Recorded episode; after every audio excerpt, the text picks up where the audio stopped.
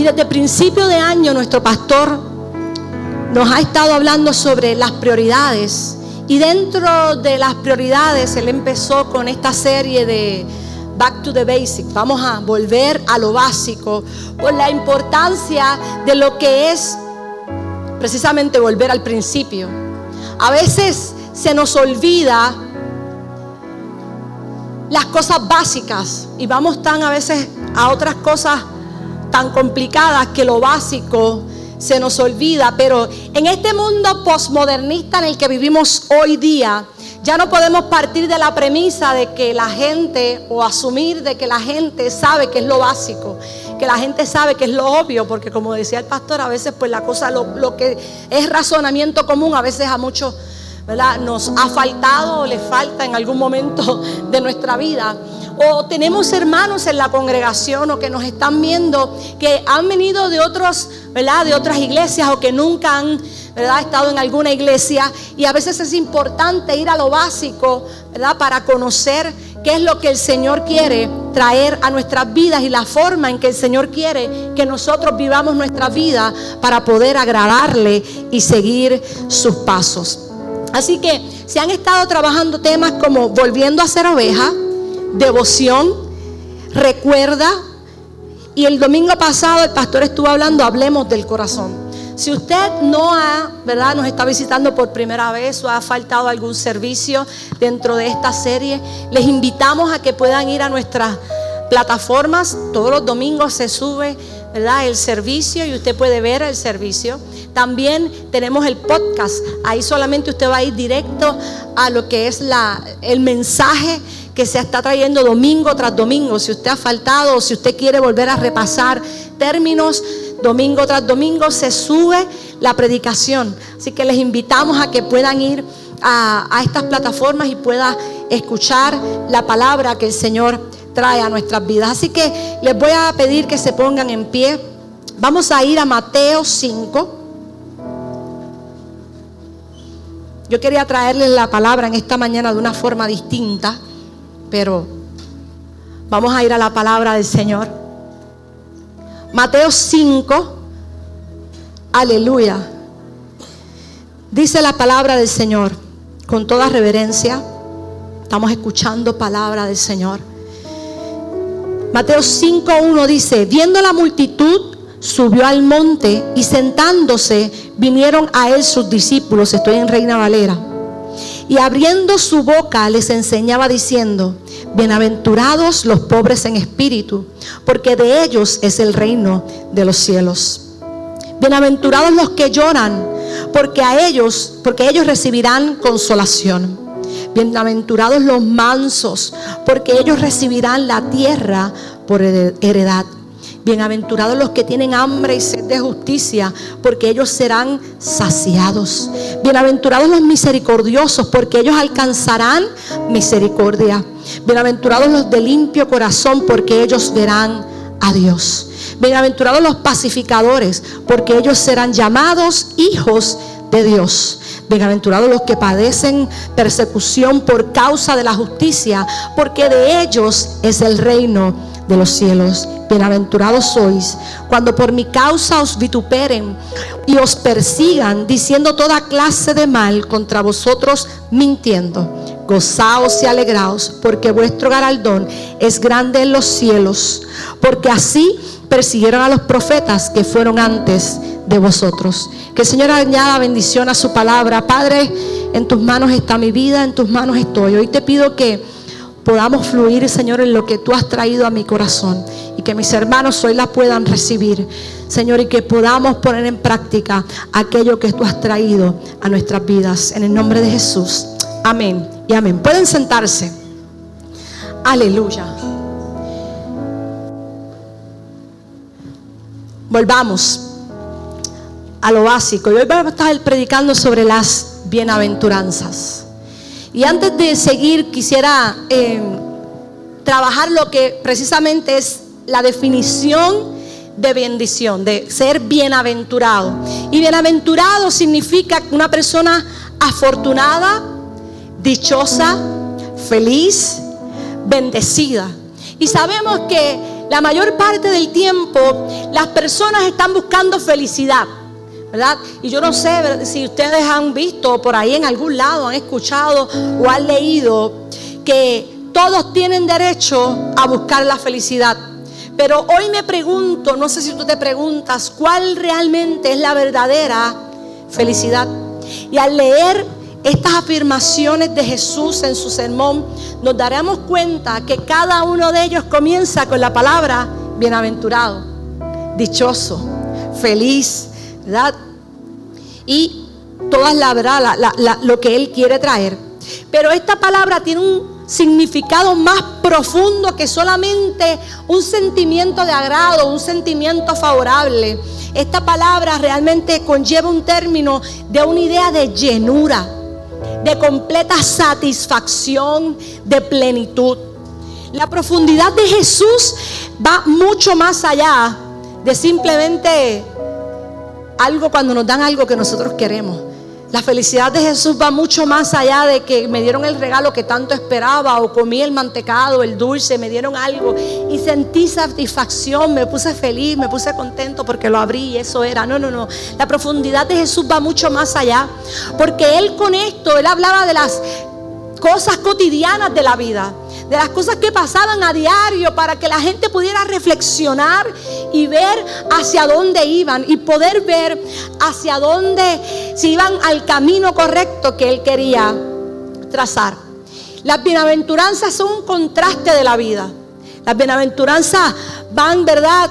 Marcando este contraste entre lo que es la felicidad de Dios versus la felicidad que el mundo quiere traer o que el mundo quiere definir la, felicidad o las bienaventuranzas a un contraste entre la dicha de Dios y la dicha según el mundo. Así que es evidente también que la definición de felicidad del mundo es muy distinta a la felicidad que Jesús, que el Señor nos quiere traer.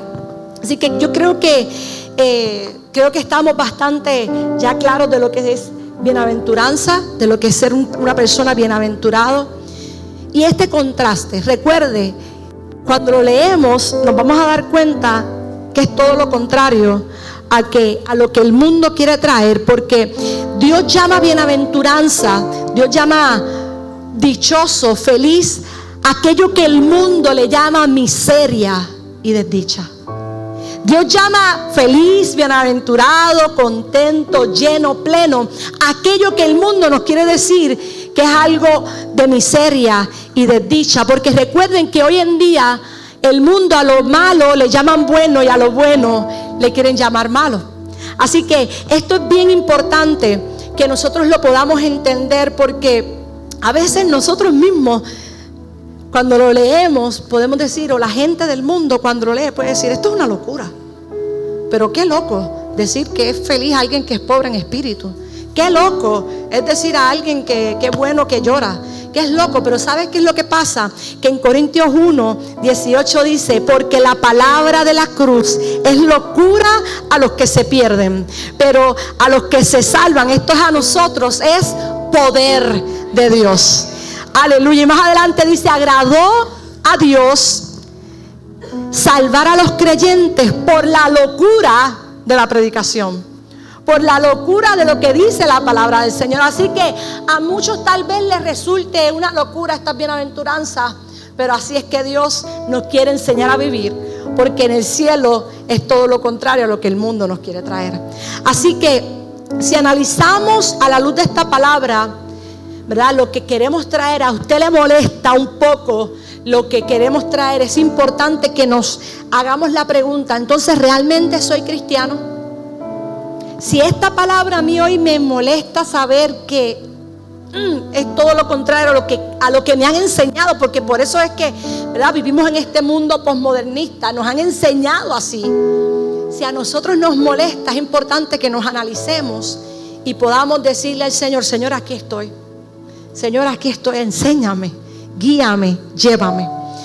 Y estas bienaventuranzas se encuentran dentro de lo que es el sermón del monte, dentro de lo que es eh, un sermón bastante amplio que está desde el capítulo 5 hasta el capítulo 7. Yo solamente voy a estar hoy hablando de las bienaventuranzas que están en los primeros 11 eh, versículos. Así que eh, les invito a que más adelante usted pueda ir, ¿verdad? Eh, a todos estos capítulos y pueda escudriñar lo que el Señor nos quiere traer. ¿Por qué? Al Sermón del Monte le han llamado la Carta Magna de la Constitución. ¿Y qué es la constitución? La constitución son las leyes que rigen un país. Así que si le podemos llamar o se le ha llamado la Carta Magna de la Constitución del Cielo, significa que estas son las leyes por las cuales el Señor nos quiere llevar. Esto es el camino por el cual el Señor nos quiere llevar. El Sermón del Monte, ¿verdad? Eh, voy a compartir más adelante eh, lo que quería compartir antes. Era un, ¿verdad? un pedazo de, la película o de la serie que están trayendo de Chosen, donde Jesús está hablando las bienaventuranzas. Y al final o al principio también, Él habla que ellas son el camino. Que si tú sigues el sermón de monte, sigues lo que el Señor trae en, esta, en este sermón del capítulo 5 al capítulo 7, son la senda, son el camino por el cual si tú andas por lo que Él está hablando, lo encontrarás a Él. Amén. Así que es importante de que todos los cristianos podamos profundizar en estas palabras, profundizar en estos tres capítulos, Mateo 5, Mateo 6 y Mateo 7, porque es el camino que el Señor quiere que nosotros como cristianos podamos seguir para llegar a Él. Así que vamos a la primera bienaventuranza. Aleluya. Bienaventurados los pobres en espíritu porque de ellos es el reino de los cielos. ¿Y qué quiso decir Jesús con esto? Tal vez muchos no entendamos, como dije hace un ratito, o nos puede hacer un poco de, cortocircuito en nuestra mente. ¿Cómo voy a ser bienaventurado? ¿Cómo voy a ser dichoso? ¿Cómo voy a ser feliz si soy pobre? Y no se nos olvida que cuando Jesús habla de pobreza en este, en este capítulo, Él no nos está hablando de una pobreza material, sino nos está hablando de una pobreza espiritual.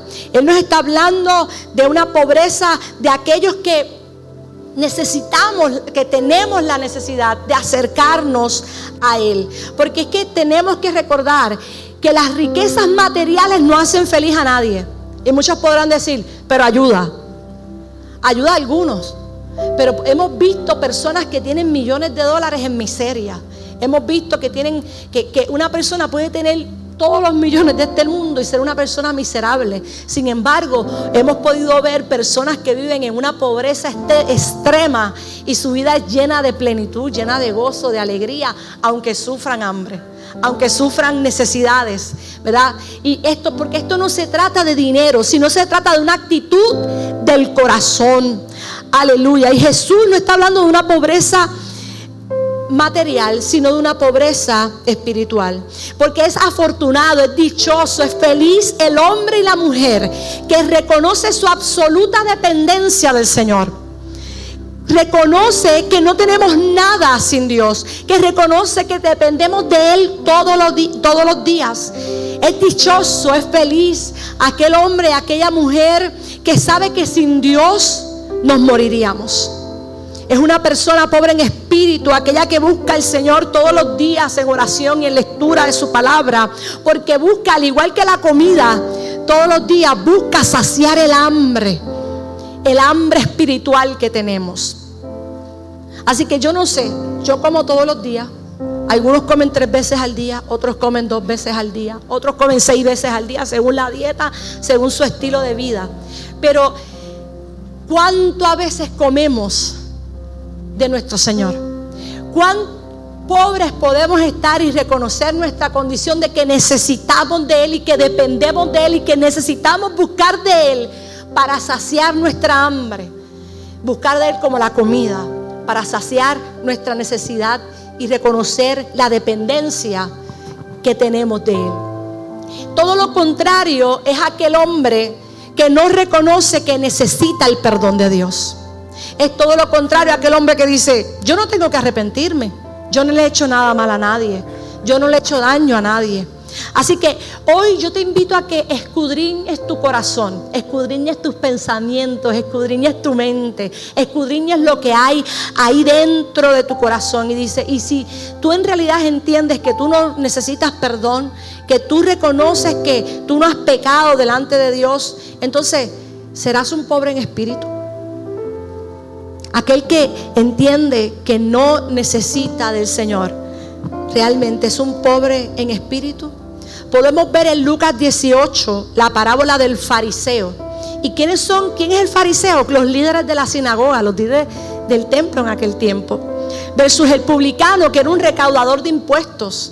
Era un hombre, ¿verdad?, que la gente odiaba, que la gente no quería, porque los recaudadores de impuestos se aprovechaban para robarles al pueblo. Y dice el versículo 9, algunos que confiaban en sí mismos como justos y menospreciaban a otros, dijo también estas palabras. Dos hombres subieron al templo a orar. Uno era fariseo y el otro publicano. El fariseo se puso en pie y oraba consigo mismo. ¿Oraba con quién? oraba consigo mismo de esta manera. Dios, te doy gracias porque no soy como los otros hombres, ladrones, injustos, adúlteros, ni aun como este publicano. Yo ayuno dos veces en la semana, doy diezmo de todo lo que dano, mas el publicano estando lejos, no quería ni alzar los ojos al cielo, sino que golpeaba su pecho diciendo, Dios, sé propicio a mi pecador. Os digo que este descendió a su casa justificado antes que el otro, antes que el líder de la sinagoga. Él fue a su casa justificado antes del otro, porque cualquiera que se enaltece será humillado, y el que se humilla, Dios lo va a enaltecer. Amén. Así que el orgullo espiritual ha llevado a muchas personas a pensar que pueden llegar al cielo por sus propios méritos, que pueden llegar al cielo por sus propias reglas. Es la gente, como dije hace un ratito, yo no necesito arrepentirme. A mí nadie me va a decir cómo yo vivir la vida. Yo sé lo que tengo que hacer. Yo no necesito, yo no necesito, yo no necesito. Y hay una palabra que cuando la leí mientras buscaba, ¿verdad?, qué traer en esta mañana. Isaías 66, 1.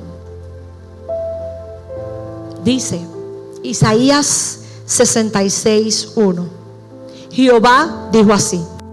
El cielo es mi trono, la tierra estrado de mis pies. ¿Dónde está la casa que me habréis de edificar? ¿Y dónde el lugar de mi reposo? Mi mano hizo todas estas cosas y así todas estas cosas fueron, dice Jehová. Pero miraré a aquel que es pobre y humilde de espíritu y que tiembla a mi palabra. El Dios del cielo el creador, ese que dice que el cielo es mi trono, Él se sienta en el cielo. Así de grande es nuestro Señor. Y la tierra donde yo pongo mis pies. Ese hombre que, este Dios que creó todo.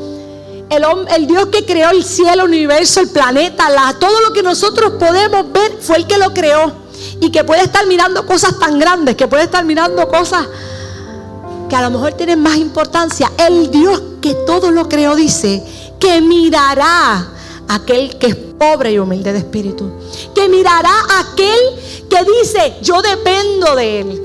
Aquel que dice, sin Él soy nada. Aquel que dice, sin Él me muero. Aquel que reconoce que sin Él no puede vivir. Aquel, aquel pobre en espíritu, dice el Dios creador de todo el universo, a Él yo miraré. En Él pondré mi mirada. Y yo no sé si a usted le estremece, pero a mí me estremeció esta palabra. Saber que el Dios mirará, nos mirará a aquellos que somos pobres en espíritu. Y aquellos que son pobres en espíritu no tienen ilusiones de orgullo ni arrogancia.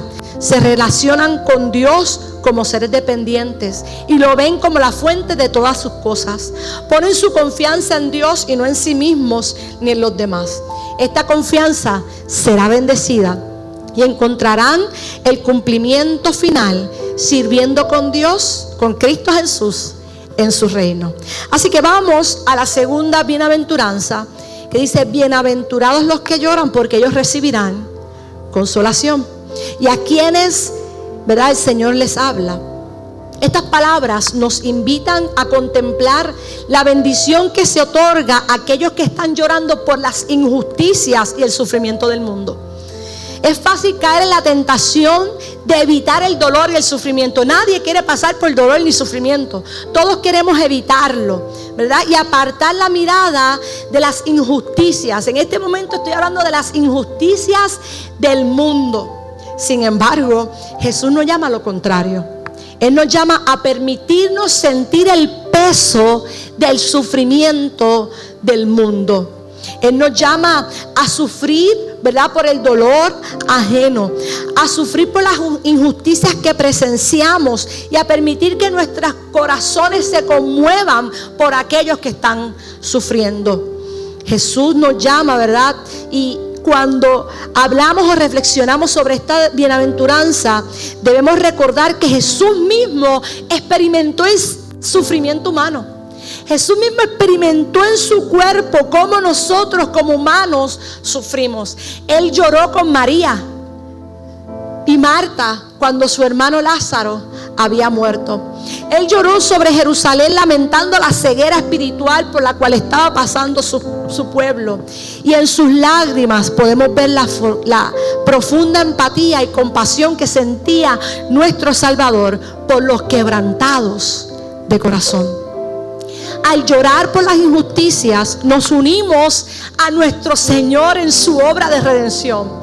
Al llorar por las injusticias, nos unimos al Señor en su obra de restauración. ¿Por qué? Porque nuestras lágrimas se convierten en oraciones. Yo no sé si a usted le pasa, que a veces pasamos los videos o, de momento presentamos algún video de, de Operación Día de Navidad o vemos lo que está pasando con los misioneros de Global y eso nos conmueve nos compunge, lloramos dentro de nuestro corazón y eso nos lleva a elevar una oración, a elevar un clamor y a unirnos en esa causa para hacer que este sufrimiento o para hacer que estas personas conozcan o para llevar alegría. Y eso es lo que el Señor quiere que nosotros nos hagamos, ¿verdad? Al unirnos a llorar por las injusticias. Esto es lo que el Señor está hablando. Y no significa ¿verdad? Que esta promesa de consuelo sea eliminada rápido. Que el Señor, nosotros oremos y que el Señor rápidamente elimine por completo nuestro llanto. Más bien es el consuelo que Él nos promete. Que en medio de este sufrimiento, que en medio de este quebranto, que en medio de todo esto podamos entender que Él está ahí que Él está en medio de ese dolor, que Él está en medio de ese sufrimiento y que nos diga y que tengamos la certeza de que Él está en medio de nuestra aflicción y que Él nos sostiene, que Él nos cuida, que Él nos fortalece, ¿verdad? Para enfrentar las, las circunstancias con valentía. Amén. Así que, por otro lado, también son bienaventurados los hombres que lloran. Porque hay veces que nosotros, o muchas veces lloramos cuando nos, nos fallan, ¿verdad? Muchas veces lloramos cuando la familia sufre, cuando algo sale mal, lloramos cuando llegan los problemas. Pero esto va mucho más allá. Lloramos cuando le fallamos a Dios. Nuestro corazón realmente es quebrantado cuando faltamos delante del Señor. Bienaventurados los que lloran. El domingo pasado nuestro pastor estaba hablando de de David, el Salmo 51, y lo leyó. David deseó a esta mujer, pecó delante del Señor con Besabé, mandó a matar al esposo de Besabé para encubrir su pecado. Y luego de todo esto, el hijo, ¿verdad?, de esta relación muere. Y vemos en el Salmo 51 a un David quebrantado por su pecado. A un David que sufría reconociendo que lo que había hecho estaba mal delante de Dios, porque el rey podía hacer lo que él quería, pero él decía, delante de ti, Señor, o oh, delante de ti, solo delante de ti yo he fallado, yo he pecado. Y esto es otra ¿verdad? forma de poder decir bienaventurados aquellos que lloran, porque una vez que nuestro corazón es quebrantado, que nuestro corazón es roto, nos arrepentimos de lo que hicimos y es ahí donde hallamos el consuelo al perdón de nuestros pecados. Es ahí donde hallamos el consuelo cuando el Señor, sentimos al Señor cerca y nuestro corazón es limpio. Así que esto es otra forma. Tenemos bienaventurados los que lloran por las injusticias, porque el Señor nos lleva a esto. Y bienaventurados los que lloran por el pecado, por el dolor. ¿Realmente te duele cuando fallas? ¿Realmente tu corazón se entristece tanto que, que tienes que ir rendido a sus pies? Bienaventurados los que lloran, porque ellos recibirán consolación cuando el perdón de nuestros pecados lo hemos recibido de parte del Señor. Vamos a la tercera. Bienaventurados los mansos porque ellos recibirán la tierra por heredad. Cuando yo escucho esta palabra manso, me es imposible, yo sé que algunos de ustedes también, me es imposible no pensar en el chavo del ocho. Cada vez que yo lo oigo, recuerdo al chavo del ocho decir, soy manso pero no menso. ¿Verdad? Y muchas personas cuando escuchan esta palabra, en eso es lo que piensan. Piensan que, ¿verdad? Que un manso es una persona débil, una persona boba, una persona que no tiene carácter, una persona que no tiene personalidad, una persona que lo pisotean o que la gente hace con él lo que le da la gana. Y esto es el concepto del mundo, ¿verdad? Que es una persona que no tiene autoridad, que no tiene liderazgo, que es una persona que lo ven poco productiva o que no sirve. Pero mi Biblia me dice todo lo contrario. Vamos a la palabra del Señor, a Gálatas 5, versículos 22 y 23, que habla sobre el fruto del Espíritu, que es amor, gozo, paz, paciencia, benignidad, bondad, fe, mansedumbre y templanza. Dice la palabra, contra tales cosas no hay ley. Mateo 11, vamos a Mateo 11, versículo 25. Mateo 11, versículo 25. Dice, en aquel tiempo respondiendo, ¿quién? ¿Quién respondió? Jesús. Yo lo tengo acá en la Reina Valera. Dice, Jesús dice, llevad mi yugo sobre vosotros y aprended de mí que soy, que soy manso y humilde de corazón. ¿Cómo Jesús mismo se describe? Jesús se describe como manso y humilde de corazón. Así que mira qué importante es la mansedumbre, que el mismo Jesús se describe como manso, no como menso. Él no se describe como una persona débil, sino que es una persona que se comporta con bondad. El manso es una persona que se comporta con gentileza. El manso es una persona que se muestra fuerte, ¿verdad? Muestra fortaleza, serenidad. El manso muestra sana autoestima y autocontrol. Y cuando la mansedumbre no está en nuestras vidas, fácilmente nosotros perdemos los estribos. Fácilmente perdemos la razón, la estabilidad emocional y perdemos de vista cuando no somos mansos. Perdemos de vista muchas veces la dignidad de la otra persona.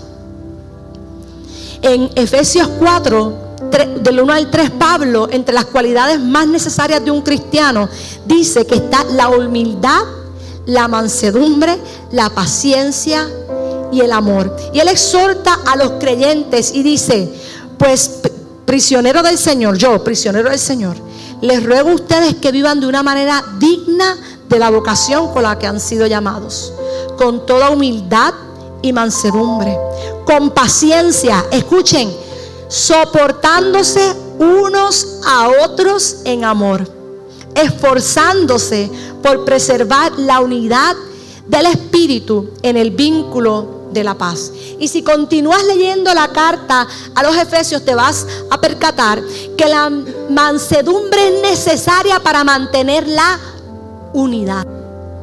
La mansedumbre es necesaria para mantenernos humildes. ¿Por qué? Porque la persona que no es mansa es rencillosa. Siempre está a la defensiva. Es una persona argumentativa, es una persona divisiva, que le gusta dividir y que es rencorosa. Y en esas condiciones es imposible vivir en unidad. Así que hoy yo te pregunto, ¿quieres heredar la tierra? Sé manso. No es fácil, pero es posible. Sé manso, como Jesús dijo que Él era manso.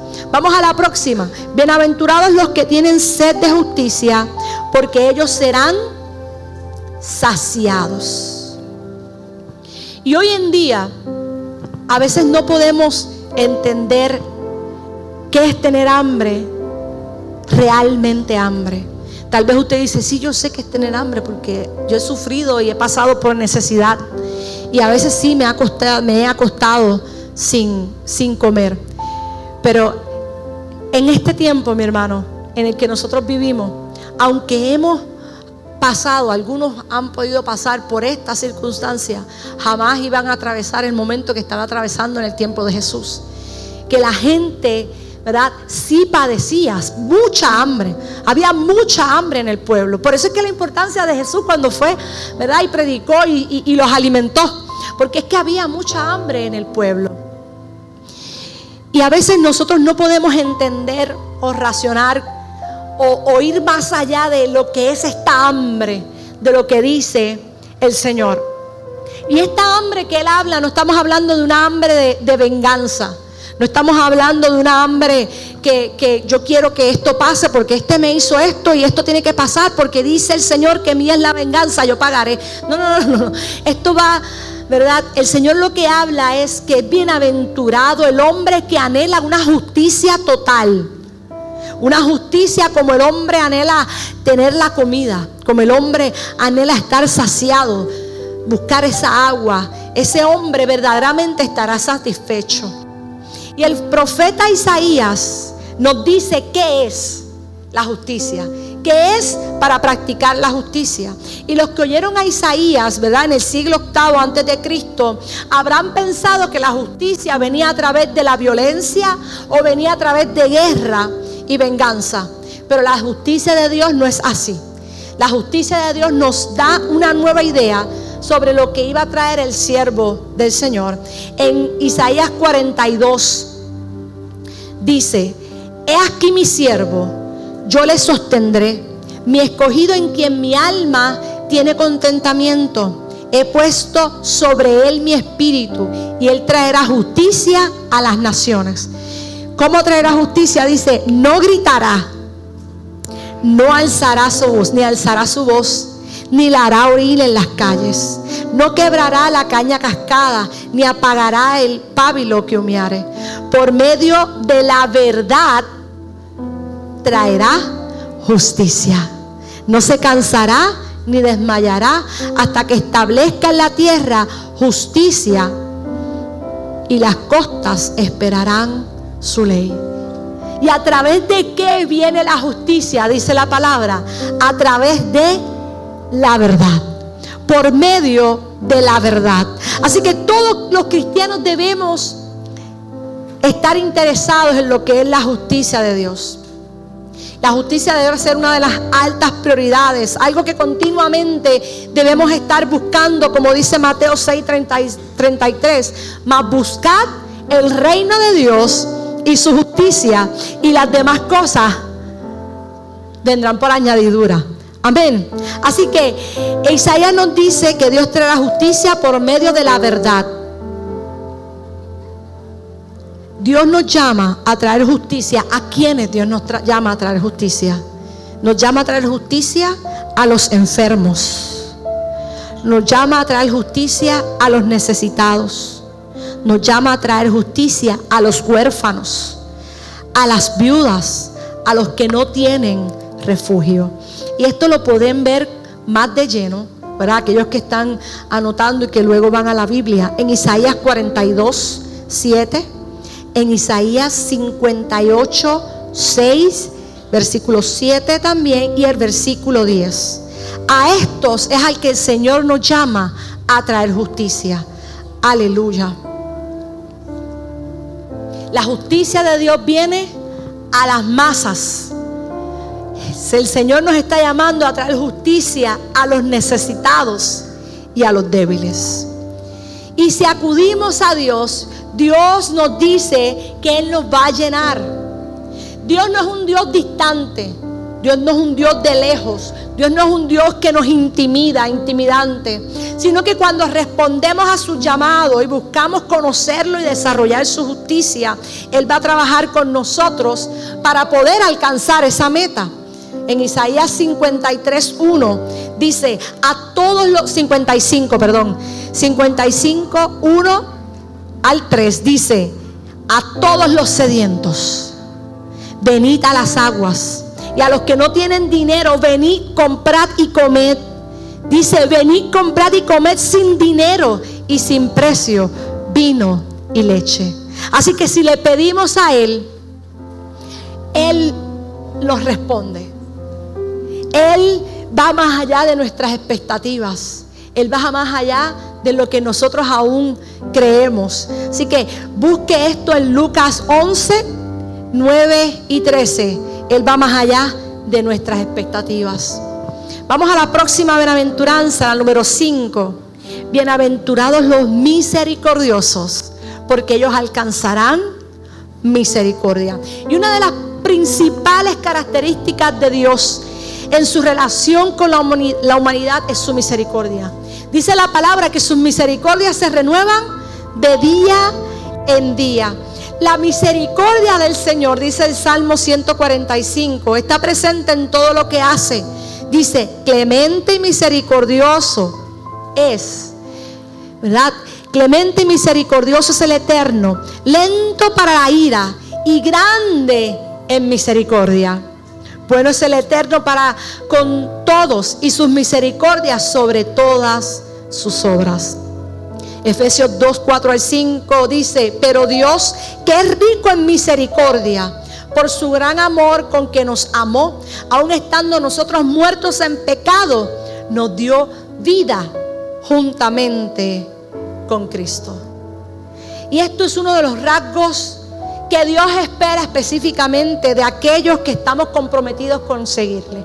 Que nosotros, al igual que Jesús, dice en la palabra en Lucas 6, 36. Sed pues misericordiosos, como también nuestro Padre es misericordioso. ¿Y qué es misericordia?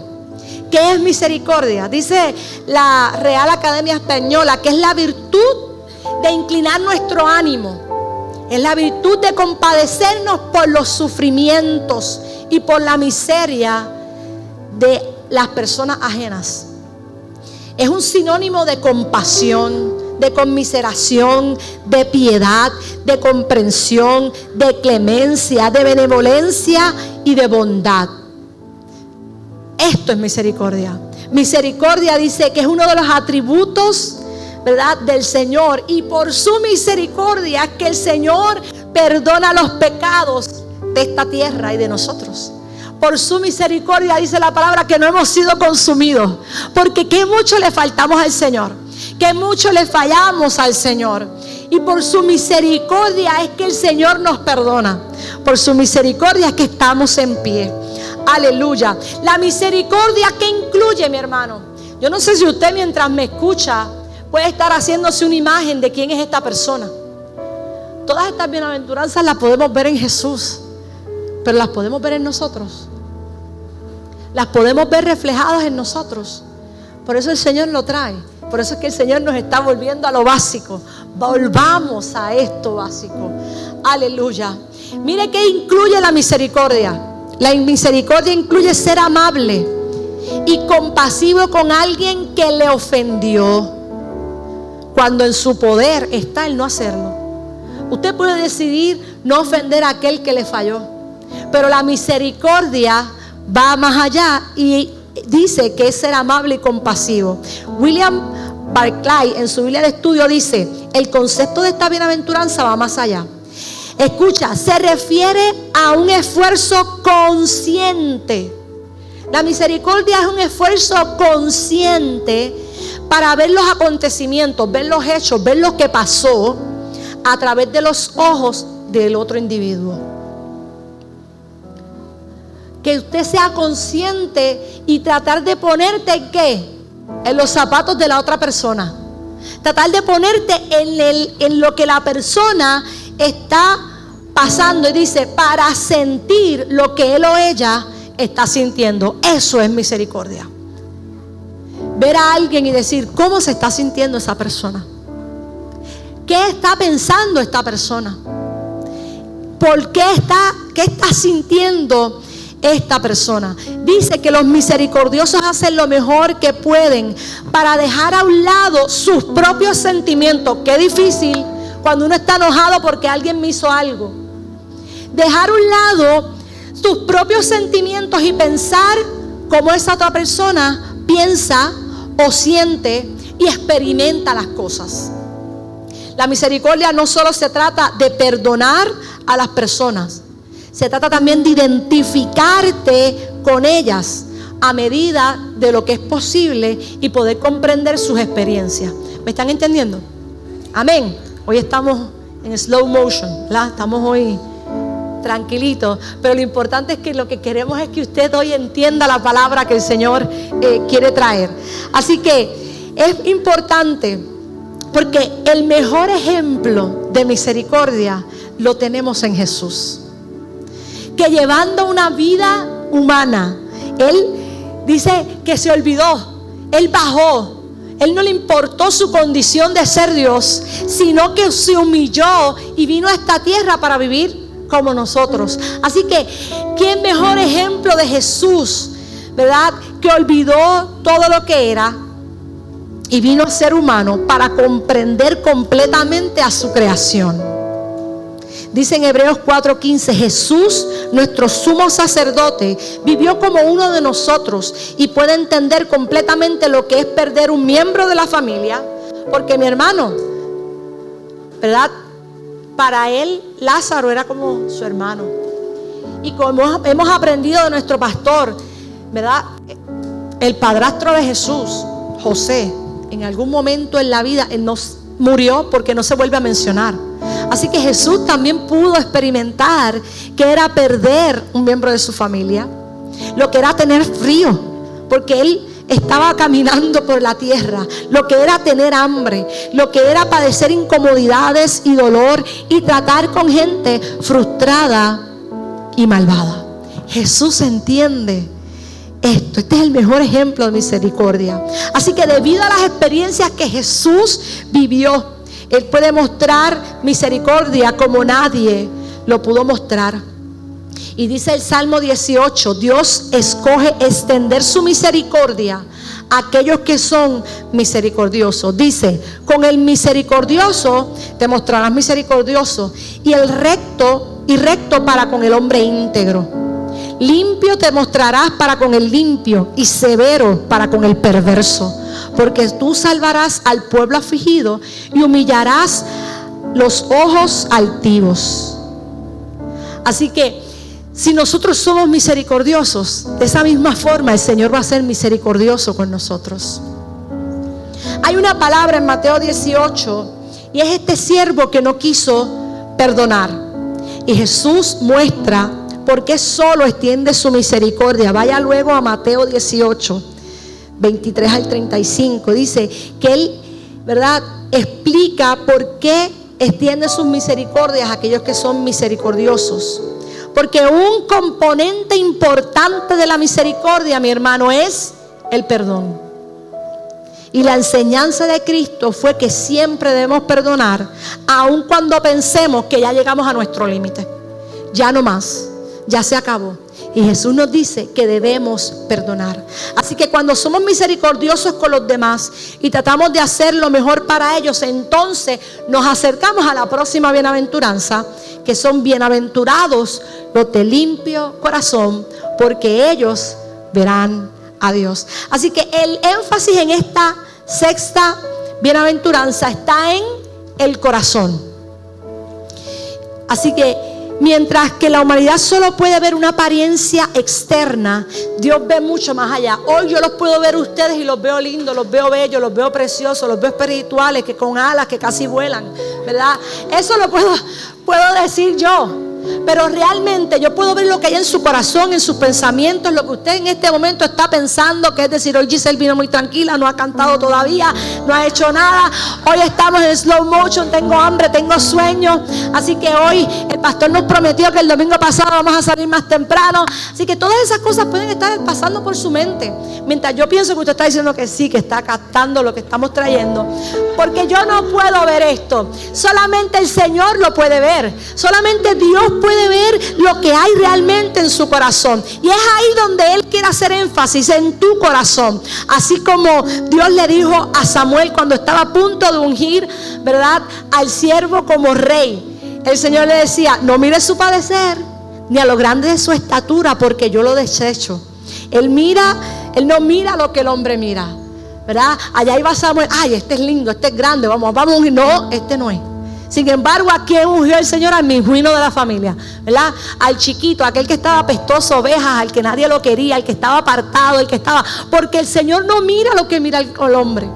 El Señor va mucho más allá. Y Dios conoce hasta lo profundo de nuestro ser. Dios conoce hasta lo profundo de nuestro corazón. Y mientras le digo esto, hace algún tiempo compartía con ustedes una palabra. Voy a hacer un paréntesis.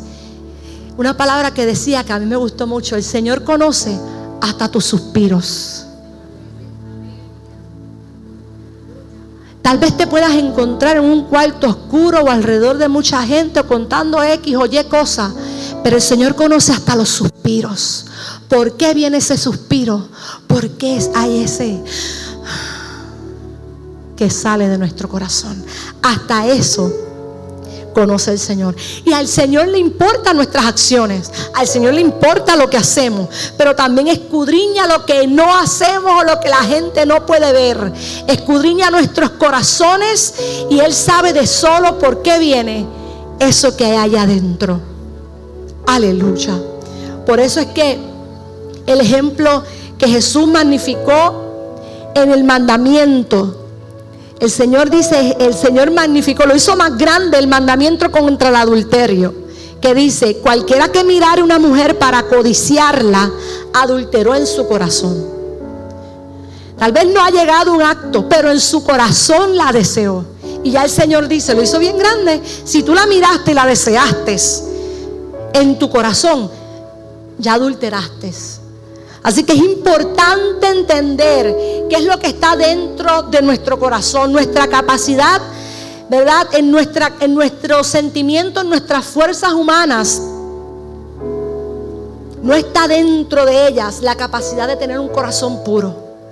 Nosotros estamos inclinados al pecado, ¿verdad? La naturaleza humana está inclinada al pecado. Pero para tener un corazón limpio, Debemos tener un espíritu, ¿cómo? Humilde. Debemos tener un espíritu arrepentido. Debemos tener, ¿verdad? Inclinarnos y acudir a Dios como lo hizo, les mencioné ahorita, a David, cuando le dice al Señor, crea en mí, oh Dios, un corazón limpio y renueva un espíritu recto dentro de mí.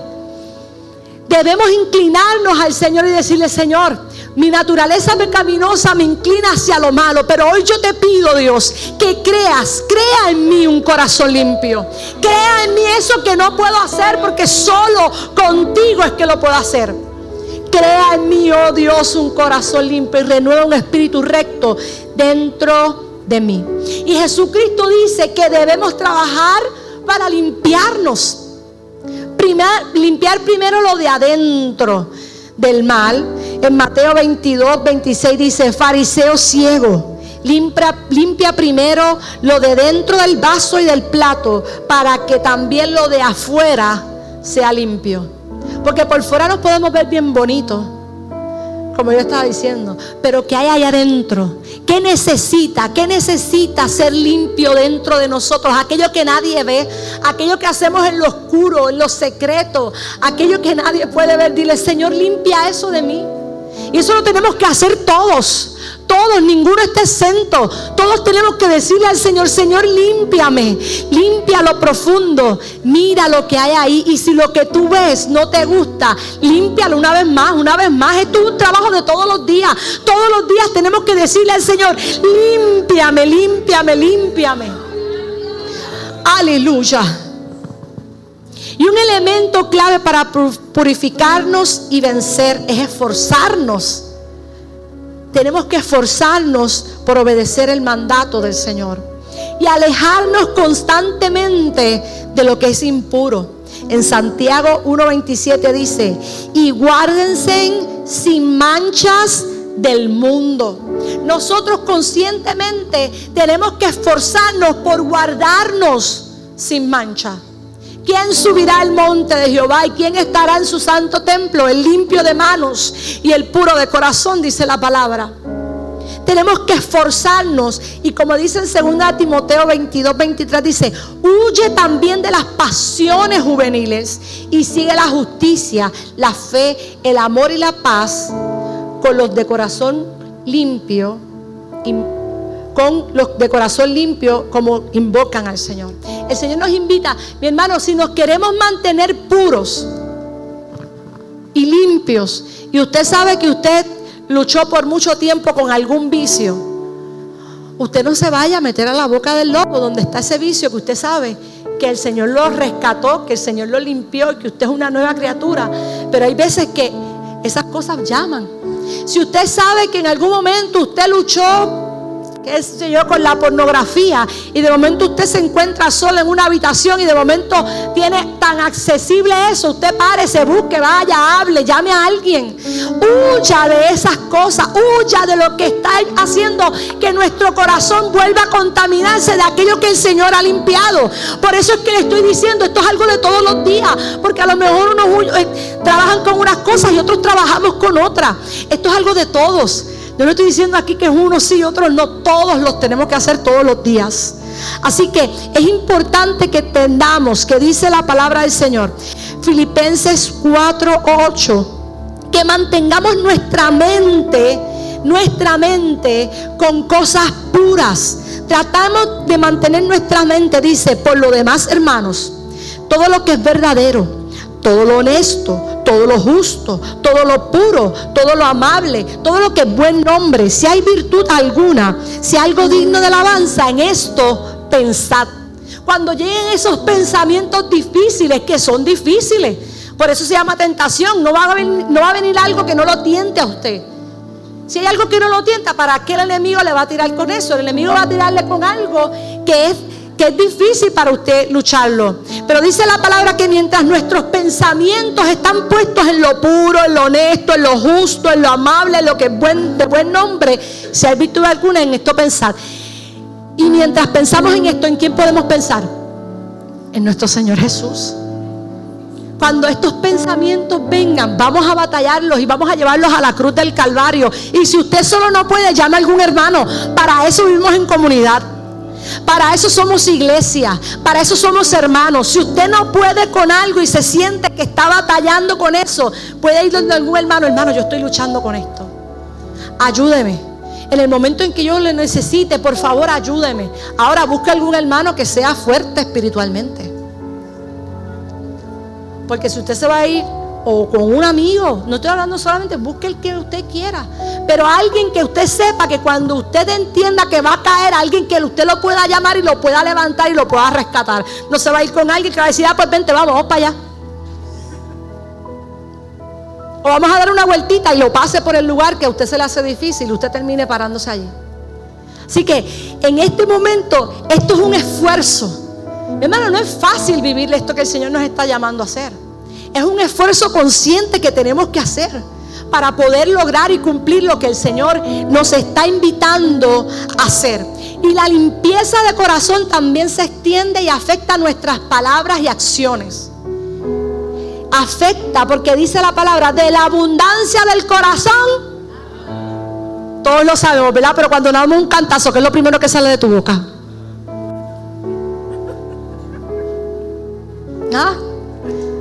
Lo sabemos. De la abundancia del corazón habla la boca. Pero a veces yo escucho unas cosas que yo digo, santo, ay.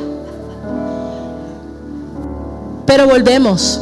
Esto es un camino de todos los días. De la noche a la mañana, nuestra vida no. Si usted acostumbró a que usted o vive en una familia que acostumbra a hablar feo, pues a veces es lo primero que le sale. Pero si usted lleva 10 años, 15 años en el Evangelio y todavía su boca sigue hablando así, Déjeme decirle, examíname. Dile, Señor, examina mis pensamientos. Examina, bueno, el Señor no, el Señor, examine usted sus pensamientos. Examine su corazón. Mire lo que hay ahí y qué es lo que sale de mi boca. Estoy dando un ejemplo bobo como lo que dice el pastor. ¿Verdad? Pero esto puede pasar en tantas cosas. Lo que sale de mi corazón, lo que sale de mi boca es lo que hay en mi corazón. Así que escudriñe sus conversaciones. Escudriñe aquellas cosas que usted escribe. Escudriñe aquellas cosas que también usted piensa. Porque lo que sale de ahí es lo que hay en su corazón. Así que, que el Señor nos llama a que nos limpiemos. Hay una, hay una canción viejita, o una canción de, de, de Yashira Guidín que dice, mira lo profundo de mi corazón Toma cada aspecto de la de mis pensamientos y si no te agrada lo que ves, límpialo otra vez. Límpialo otra vez. Límpialo otra vez. Vayamos a donde el Señor diga, Señor, límpiame. Examíname, oh Dios. Examíname, oh Dios. Y crea en mí un corazón limpio. Aleluya. Vamos a la séptima. Bienaventurados los pacificadores, porque ellos serán llamados hijos de Dios. Y ser un pacificador no es algo fácil porque requiere de una serie de varias características que de acuerdo con Dios trabajan juntas. Algunos de los rasgos que necesitamos para ser pacificadores son ser pobres en espíritu, lamentarnos por el pecado y el sufrimiento, las injusticias de los demás, ser mansos, tener hambre y sed de justicia, Sed misericordiosos y limpios de corazón. En pocas palabras, para ser un pacificador necesitamos las características anteriores de las que hemos hablado. Es un resumen de las bienaventuranzas anteriores. Y aquellos que interioricen, que puedan interiorizar, tener dentro de ellos, ¿verdad? Estas bienaventuranzas podrán ser en pacificadores y recibir la promesa que el Señor nos ha dado en su palabra. Una de las características que define a Dios es que Dios es un Dios de paz. Él es el autor de paz. Dice Primera de Corintios 14, 33 y a lo largo de la Biblia se identifica como el Dios de paz. En Hebreos 13, 20, por ejemplo, ¿verdad? Habla que es un Dios de paz. Así que hace sentido de que el Señor nos defina y nos pida ser pacificadores. La paz es la esperanza de millones de personas en todo el mundo. Y a lo largo ¿verdad? de este mundo hemos podido eh, demostrar que nosotros mismos, ¿verdad? que la raza humana es incapaz de lograr paz. Es difícil, es a veces imposible. Nosotros, la raza humana, ya, vemos hoy en día por qué se están creando tantas guerras. Y de momento, y esto la palabra lo dice, que en los últimos tiempos habrán guerras y rumores de guerra. So, por nosotros mismos a veces es imposible, ¿verdad? Tener paz. Pero ¿cómo es en realidad un pacificador? ¿Cuáles son algunos de los detalles que necesitamos saber para hacer la paz? Y una de las cosas más importantes, comenzando buscando paz. Un pacificador no se sienta a esperar que haya algo en paz, sino que continuamente está buscando, ¿verdad? Buscándola mientras evita que se cree una guerra. Evita el camino del mal, que es el que destruye la paz, según habla en Salmo 34, 14. El pueblo de Dios tampoco puede buscar la paz de forma selectiva, sino que dice la palabra que seguir la paz con todos y la santidad sin la cual nadie verá al Señor. Y a veces hemos escuchado muchas personas que se pasan peleando, se pasan peleando, se pasan peleando, ¿verdad? Que es algo de que a veces hablamos muchas veces, que muchas personas hablan, seguir la paz, seguir la paz, seguir la paz. Pero a veces otros lo que solamente ven es el primer versículo. Si la santidad con la cual nadie verá al Dios, pero los que hablan de mucha santidad son los menos que siguen la paz en el versículo anterior porque están peleando con todo el mundo. Pero eso es ahora, como dice el pastor, otro tema, otra historia, otra predicación. Así que los pacificadores evitan y eliminan fuentes de conflictos. Los pacificadores también son conscientes del poder de sus palabras. Si usted es un pacificador, usted sabe que en la lengua, como dice la palabra del Señor, ahí hay poder. Que la lengua puede encender un bosque. Así que si usted es un pacificador, usted es consciente del poder de las palabras. Y ellos saben, los pacificadores, que una palabra tranquila puede calmar una situación, mientras que una palabra fuerte y airada puede agravar el problema. Esto lo podemos ver en Proverbios 15.1. Y una de las herramientas más poderosas que tiene el pacificador, es igual que el misericordioso, es el perdón. Si podemos perdonar a alguien por hacernos mal, entonces la paz siempre es posible. Qué difícil se vuelve esto, ¿verdad? Qué duro se vuelve este caminar. Es difícil, la gente piensa que ser cristiano es fácil, no, pero es que solo no lo podemos hacer. Con nuestras propias fuerzas no lo podemos hacer. Por eso es que el Señor Jesús se fue, pero envió al consolador que está con nosotros. Y no solamente antes estaba sobre los siervos, ahora está en nosotros. Amén. Así que por eso es necesario vivir una vida a cerca al Señor, vivir una vida de humillación, una vida de entrega al Señor, porque solo por nuestras propias fuerzas no lo podemos hacer. Siempre hay una parte, como dije ahorita, que nos toca a nosotros, pero Él va a hacer lo que le toca a Él. Así que seamos conscientes de lo que estamos hablando en esta mañana. Uno de los, de las herramientas es el perdón. Así que todos estos rasgos que les acabo de mencionar distinguen a un cristiano y nos preparan para afrontar aquello que Jesús nos menciona en la próxima bienaventuranza, la número 8. Bienaventurados los que padecen persecución por la causa por la causa de la justicia, porque de ellos es el reino de los cielos. Y esto es una promesa de bendición para los que sufren por hacer lo correcto. Jesús advirtió a sus seguidores que íbamos a ser perseguidos. Jesús no nos dijo que íbamos a ser perseguidos porque si a él lo habían perseguido, también a nosotros nos iban a perseguir, a perseguir. Vamos, esto lo vemos en Juan 15. Y la bendición que el Señor nos da en este versículo, en esta bienaventuranza de Mateo 5:10 es una promesa para los que son perseguidos por la justicia, no para los que son perseguidos por sus faltas, por sus acciones, ¿verdad? Por su falta de tacto. Esto es para los que están, ¿verdad? Eh, luchando por la justicia del Señor. Así que Dios no se impresiona si somos perseguidos por algo malo que hemos hecho. Si hemos hecho algo malo y nos persiguen, eso a Dios no le impresiona. Sí le impresiona cuando somos perseguidos, cuando hacemos lo correcto. Y como regla general, ¿a quién le gusta ser perseguido?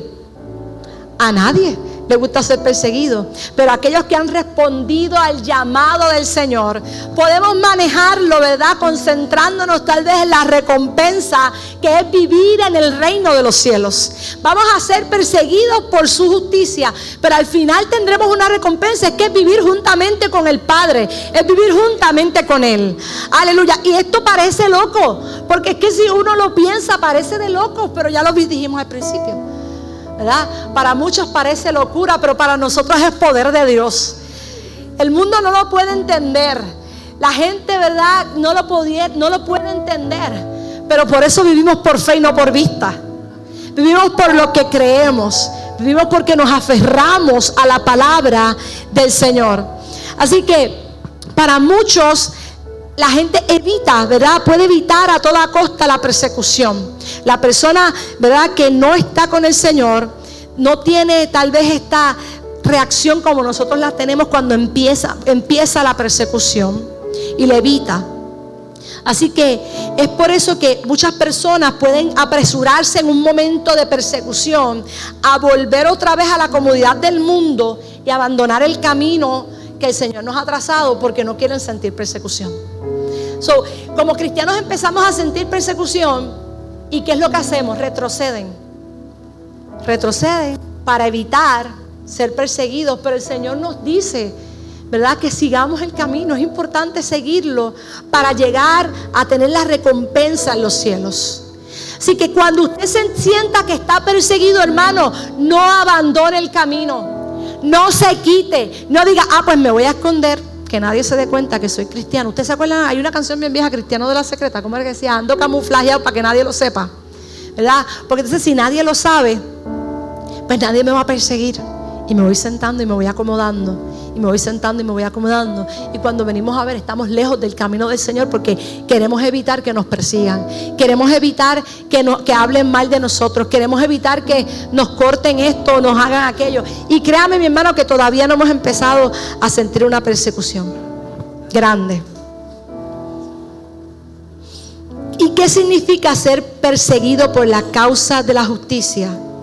La persecución puede tomar muchas formas. Incluye ser acosado o excluido por sus creencias.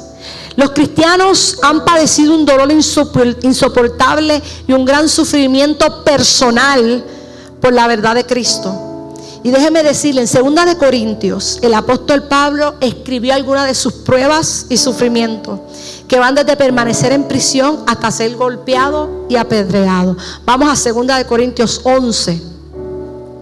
Vamos a ver cómo este hombre fue perseguido. Segunda de Corintios 11, 23 al 28. Dice, son ministros de Cristo, como si estuviera loco hablo. Mas, yo más, en trabajos, en trabajos más abundantes. Dice, en azotes sin número de veces. En cárceles más. En peligro de muerte muchas veces. De los judíos cinco veces he recibido 40 azotes menos uno. Si usted ha visto la película de la Pasión de Cristo, cuando azotan a Jesús, él recibió esos azotes, él recibió más de cinco veces, cinco veces esos azotes. Así que vaya a la película y vea de, de qué es lo que le estaba diciendo que estaba siendo perseguido. Tres veces he sido azotado con vara. Una vez apedreado. Tres veces he padecido naufragio. Una noche y un día he estado como náufrago en alta mar. En caminos muchas veces. En peligro de ríos, peligro de ladrones, peligro de los de mi misma nación, peligro de los gentiles, peligros en la ciudad, peligros en el desierto, peligros en el mar, peligro entre falsos hermanos, en trabajo y fatiga, en muchos desvelos, en hambre, en sed, en muchos ayunos, en frío y en desnudez. Y además de, y además de esto, otras cosas que sobre mí se agolpan cada día. La preocupación por todas las iglesias. Nosotros hemos pasado por esto. Por nada. Pero no estamos exentos de que en algún momento de nuestra vida, de alguna forma, vamos a ser perseguidos. Tal vez de otra forma, no de esta. ¿Verdad? Tal vez llegará el momento en cual nos podrán impedir llegar a las iglesias. Y, esto me hace pensar, ¿verdad? Se los había mencionado ya hace algún tiempo, este misionero, ¿verdad? Que, que está en Turquía y que va a las distintas iglesias, escondidos, escondidos. Y cómo esta gente ha sido presa, ¿verdad? Por llevar la palabra del Señor, que estremece nuestros corazones pasando hoy donde esta gente si los, si los cogen predicando el Evangelio son presos y a veces los matan también por predicar la palabra. Y pese a todo esto, ellos siguen predicando el Evangelio. Y lo más hermoso es escuchar cuando él decía, yo estaba allá en Turquía y estoy con este grupo de personas y nos despedimos después del servicio y nos vemos, nos vemos en la próxima. ¿Cuándo va a ser la próxima? No sabemos. ¿Cómo que no sabemos? El Espíritu del Señor nos va a decir cuándo es. ¿Ah? No hay un mensaje de texto diciendo a los hermanos, recuerden que el viernes que viene hay culto presencial. No hay promoción en las redes diciéndole que el viernes que viene hay culto presencial. No hay eh, seguimiento para decir hay culto aquí, hay concierto allá. No hay nada de eso. Sino que de pronto el hermano le dice al otro, vamos para aquí, ¿para dónde vamos? para allá, vamos para allá. Vamos para aquella esquina y debajo de aquella esquina cuando llegan hay un grupo de personas reunidos porque el Espíritu Santo del Señor puso en su corazón y le dice, ve a tal lugar a esta hora, en este momento, en este... Y allí cuando llega hay una iglesia reunida porque el mismo Espíritu Santo es el que lo dirige. llegará el momento en que viviremos así. Ah, pero para eso hay que andar en el Espíritu para que el Espíritu del Señor nos dirija, tenemos que andar en el Espíritu, tendemos que andar en relación con Él. Aleluya. Y con el paso del tiempo, ¿verdad? Y de los siglos, la persecución nos hizo más fácil. Los cristianos fueron expulsados de sus casas, los cristianos fueron masacrados en las aldeas, incluso lanzados a los leones y quemados en hogueras. El mundo occidental, el mundo donde nosotros vivimos la persecución, se adopta generalmente por la pérdida de empleo. Muchas veces algunos se experimentan nosotros hoy en día el acoso o la intimidación en el trabajo o en las escuelas. En algunas áreas del mundo, sin embargo, ser seguidores de Cristo conlleva la pena de muerte. ¿Verdad? Y las profecías bíblicas muestran que tal persecución y violenta se extenderá por todo el mundo en los tiempos del fin. Y Cristo profetizó acerca de un tiempo que será peor que cualquier otro. Y esto incluye la persecución a su pueblo. Esto no es para que tengamos miedo.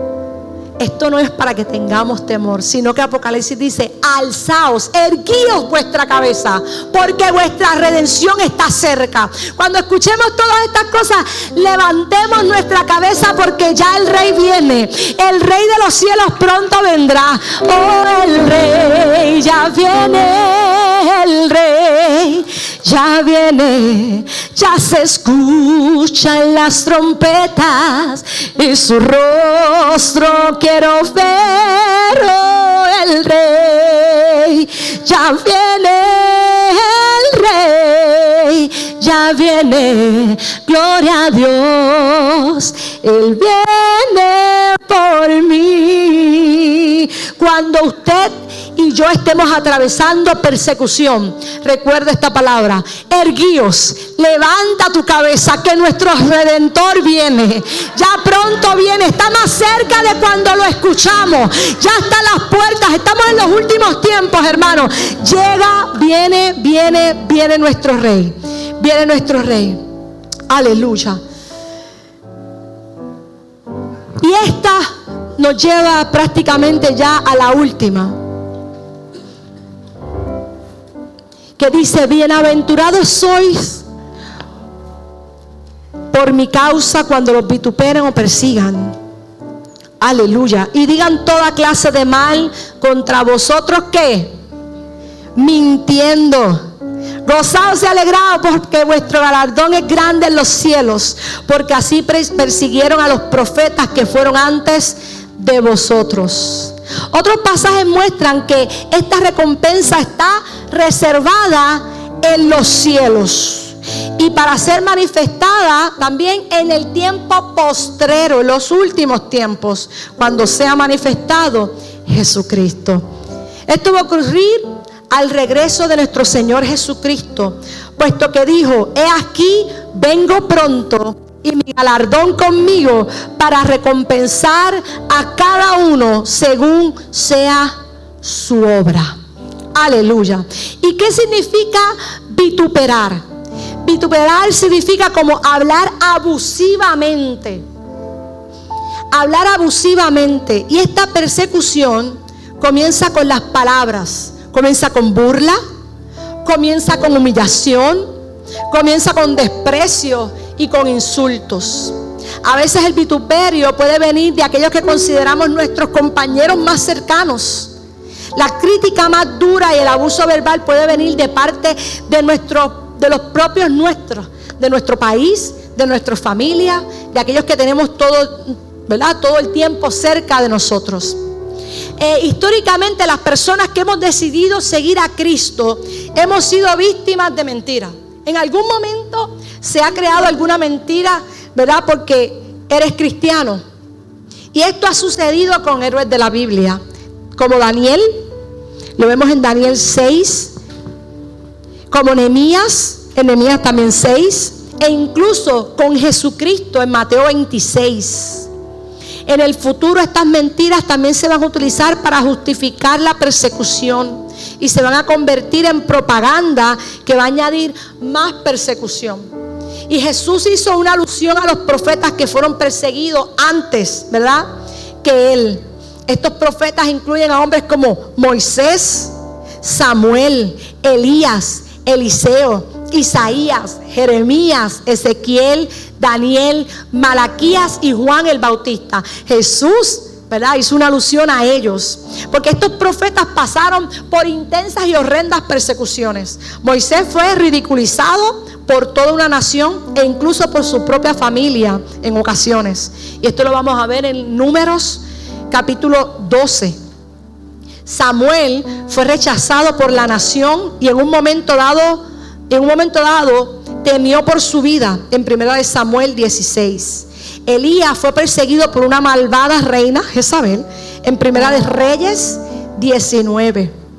Eliseo fue perseguido por todo un ejército. Lo vamos a ver en segunda de Reyes 6. Jeremías fue encarcelado en el, en el fondo del pozo aleluya, fangoso. Y esto lo vemos en Jeremías 38. Daniel fue víctima de una conspiración debido a los celos y fue arrojado a los leones en Daniel 6. Juan el Bautista fue decapitado por llamar la atención al rey y desobedecer la ley de Dios en Mateo 14. Y el mismo Jesucristo pasó por una muerte atroz a causa de nuestros pecados. Así que a todos estos profetas les espera una recompensa increíble, como también se nos promete a nosotros el mismo destino. Si soportamos la persecución, podemos entrar en el reino de Dios y, disfrutar la oportunidad de estar con el Salvador. Al igual que a ellos, a nosotros también nos espera esta promesa de disfrutar con nuestro Rey de Reyes y estar en su reino, ¿verdad? Para siempre con Él la experiencia de Jesucristo, Jesús supo lo que era ser vituperado, perseguido, calumniado. Toda su vida fue una experiencia de persecución. Debido a su milagroso nacimiento, algunos lo consideraron como un hijo vergonzoso e, e ilegítimo. Cuando comenzó su ministerio, su familia, sus vecinos se burlaron de él. Los líderes religiosos de la época constantemente lo atacaban verbalmente. Estamos hablando de Jesús. Y buscaban prenderlo, buscaban hacerle, ¿verdad? Tirarle de alguna manera. Y en el último día, día de su vida, Jesús se sintió, ¿verdad? Jesús sintió en su totalidad lo que era ser vituperado y perseguido. Uno de sus amigos más cercanos lo traicionó por una bolsa de plata. Y luego el resto de sus amigos lo abandonaron la noche de su arresto. Después pasó una serie de juicios ante el sumo sacerdote, el Sanedrín, Herodes y el gobernador romano Poncio Pilato. Durante estos últimos interrogatorios fue víctima de varias mentiras calumniosas, así como de abuso físico y verbal a manos de sus captores. Jesús sí que fue vituperado, mi hermano. Jesucristo soportó todas estas cosas y se mantuvo de pie, firme, sabiendo la recompensa que le había sido prometida.